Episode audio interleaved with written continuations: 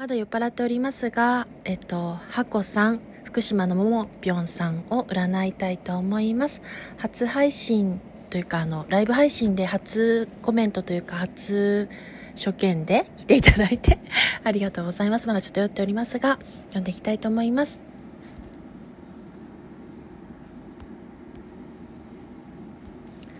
過去の悲しみ目を追うような苦しさ辛さ悲しみや苦しさ